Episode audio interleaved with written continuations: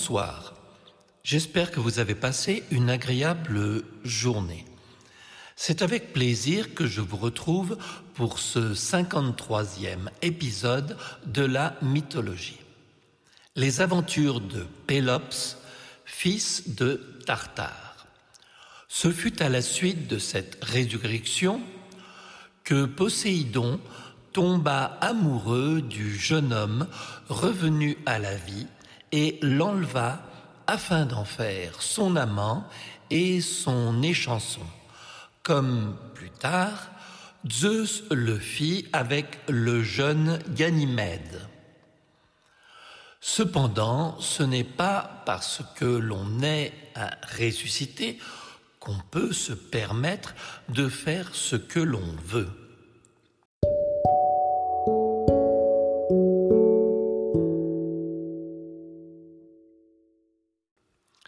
Avait-il reçu une éducation qui le prédisposait à être le dindon de la farce? Toujours est-il que Pélops repartit sur terre sur ordre de Zeus, parce qu'il donnait de l'ambroisie et du nectar à son père. Pourtant, Donner à boire et à manger à quelqu'un qui a soif n'est pas une mauvaise action en soi. En dehors de toute grandeur d'âme de ce fils, prenant en pitié son père supplicié dans le Tartare, la loi est la loi. Ce qui est odieux reste odieux, sans jeu de mots. Vous verrez par la suite qu'il faudra nuancer les bonnes actions de ce jeune homme quand vous découvrirez, sous le masque angélique d'Éphèbe, son côté obscur. C'est ainsi que Pélops se rendit en Grèce où il fit la connaissance d'Hippodamie, sa future épouse.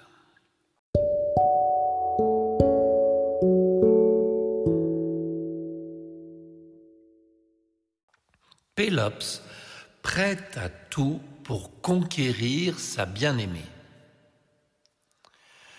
Pélops obtint la main d'Hippodamie dans une célèbre course de chars contre le père de celle-ci, Eunomaos, roi de Pise en Élide. Ce roi avait l'habitude de tuer les prétendants qui perdait contre lui. La situation était donc claire. Il fallait gagner ou mourir. Aucune autre alternative ne pouvait se présenter. Pas de plan B possible. Il y allait de sa bien-aimée. Et, chose assez rare dans les couples, il était aimé en retour. Pélops gagna la compétition, non seulement en conduisant les chevaux ailés que lui avait offert Poséidon, mais en soudoyant Myrtilos, l'écuyer d'Eunomaos, pour qu'il retire un boulon du char de son maître. Arriva ce qui devait arriver. Le roi mourut traîné par ses chevaux dans d'atroces souffrances, le corps à moitié déchiqueté. En effet, le char, dans les vibrations du début de la course, avait perdu une roue. Son sang ne fit qu'un tour. Il avait gagné, mais au risque de tout perdre. On croit atteindre un but que l'on a longtemps convoité et on s'aperçoit que les choses ne tournent pas comme on l'avait prévu. Hippodamie, dans l'ignorance de ce meurtre prémédité, vint se réfugier dans les bras de son bien-aimé pour pleurer à chaudes larmes. Cette victoire avait le goût de l'amertume et si la vérité éclatait au grand jour, il perdait tout, amour et crédibilité. Ce qui devait arriver arriva.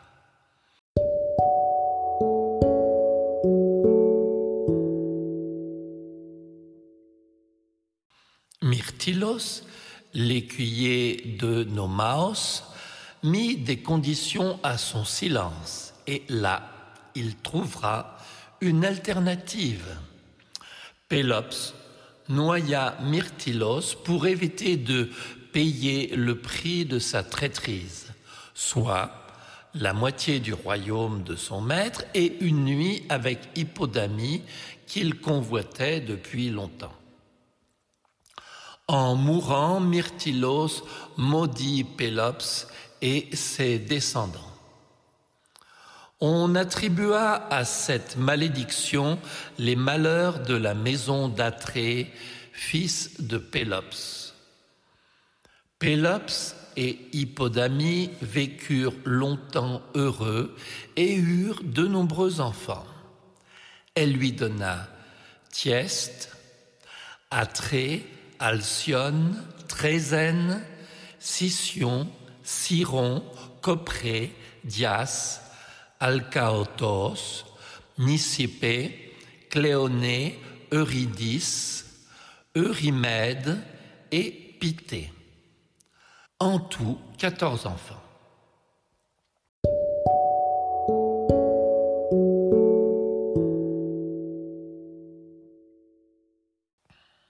En dehors du mariage, dans son aventure avec la nymphe d'Anaïs, il eut également un autre fils, Chrysippe.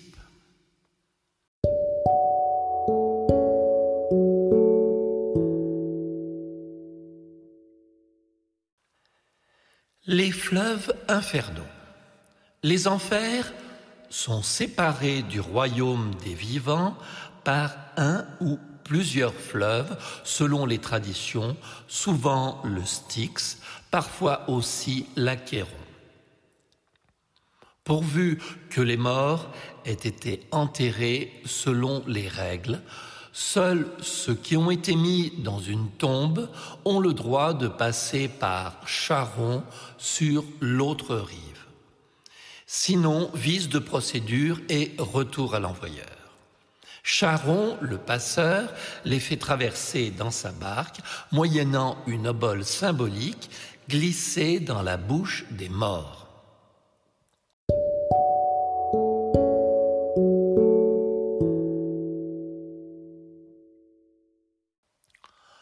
Le fleuve Styx, invulnérabilité et haine mortelle. Le Styx est le fleuve le plus connu des enfers qui donne l'invulnérabilité. Styx était une nymphe, fille de Thétis et d'Océan. Pallas, fils de Crios, en tomba amoureux. Elle lui donna pour enfant Zélos, le zèle, Kratos, la puissance, Via, la force, et Nike, la victoire. À l'époque où Zeus dut affronter les titans, c'est elle qui, la première, répondit à son appel et accourut avec sa puissante famille. Pour la récompenser, le maître de l'Olympe en fit le lien sacré des promesses des dieux. Les peines les plus importantes était infligé aux personnes qui violaient les serments faits en son nom.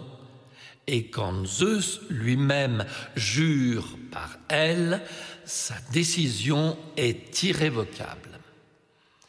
Cette nymphe était par ailleurs la maîtresse d'une fontaine d'Arcadie, considérée comme une des entrées des enfers. La légende veut qu'Achille, héros mythique de la guerre de Troie, ait été trempé à sa naissance dans le fleuve par sa mère Thétis. Ceci l'aurait alors rendu invincible, sauf au niveau du talon, avec lequel sa mère le tint quand elle le trempa dans l'eau du Styx. Le Styx est aussi le fleuve de la haine mortelle.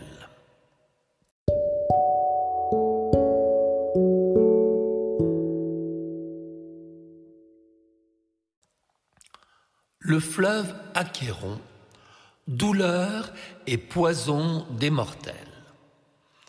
Achéron était le fils du soleil et de la terre. Il fut changé en fleuve par punition, car il avait fourni de l'eau aux titans durant la guerre qui opposa ces derniers aux Olympiens. Il prend sa source en Laconie et disparaît dans les environs du Cap Ténard.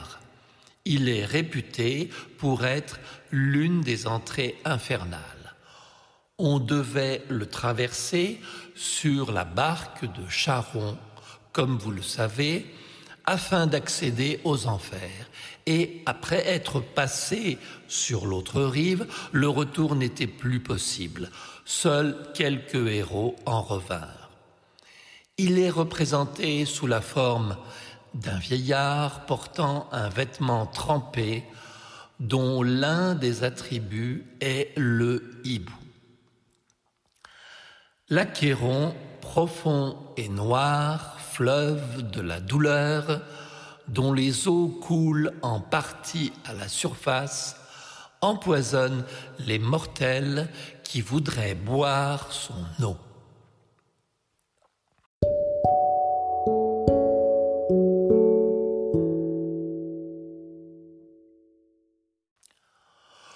Fleuve Cossite les larmes du repentir. Le Cossite est un affluent de l'Achéron. C'est sur ces rives que doivent attendre les âmes privées de sépulture avant de comparaître devant les juges qui statueront sur leur sort définitif après cent ans. C'est un fleuve impétueux qui entoure le Tartare de ses eaux et on dit que son cours est formé par les abondantes larmes versées par les âmes mauvaises en reportir. Non loin de ce fleuve, on trouve la porte des enfers, faite d'airain et maintenue en place par des gonds du même son d'eau.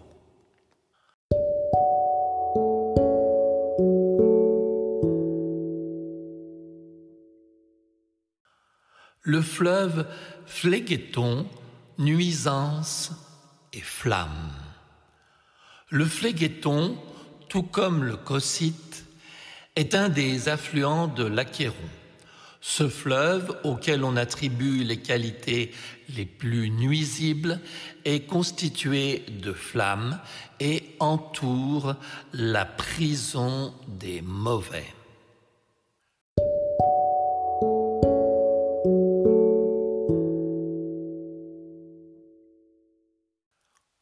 Le fleuve, l'été, l'effaceur de mémoire. Ce fleuve, qui se trouve au milieu des Champs-Élysées, est particulier.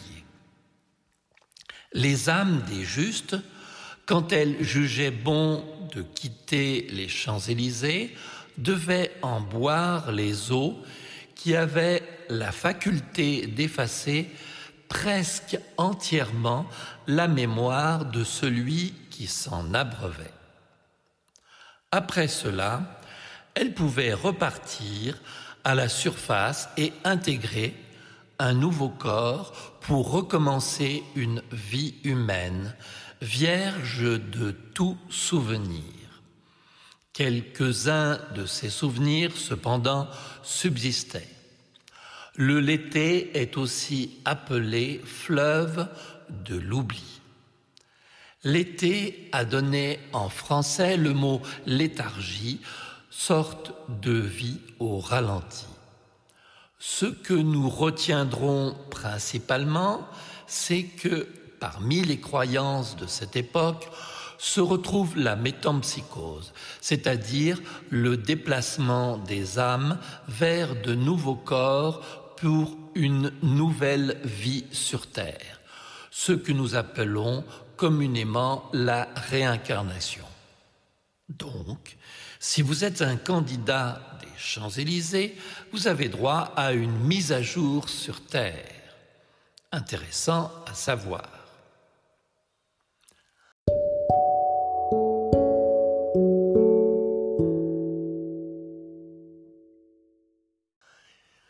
Géographie souterraine des enfers. Le lac Averne, dans les champs flégréens, était pour les anciens l'une des entrées vers les enfers. Les enfers sont traditionnellement situés à une extrême profondeur sous la Grèce et l'Italie. Ils sont limités par le royaume de la nuit.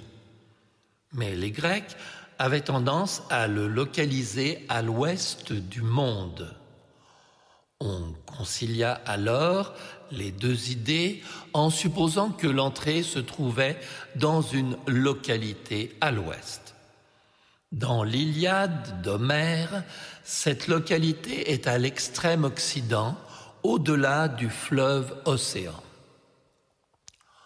Pendant l'Antiquité, Grecs et Romains s'accordaient sur le fait que toute anfractuosité ou caverne insondable devait mener aux enfers. Grotte de Cume, Cap Thénard au sud du Péloponnèse. On peut, semble-t-il, accéder aux enfers depuis le monde des vivants par plusieurs chemins. Des entrées se trouvent auprès de l'Averne, du Thénard et au pays des Cimériens.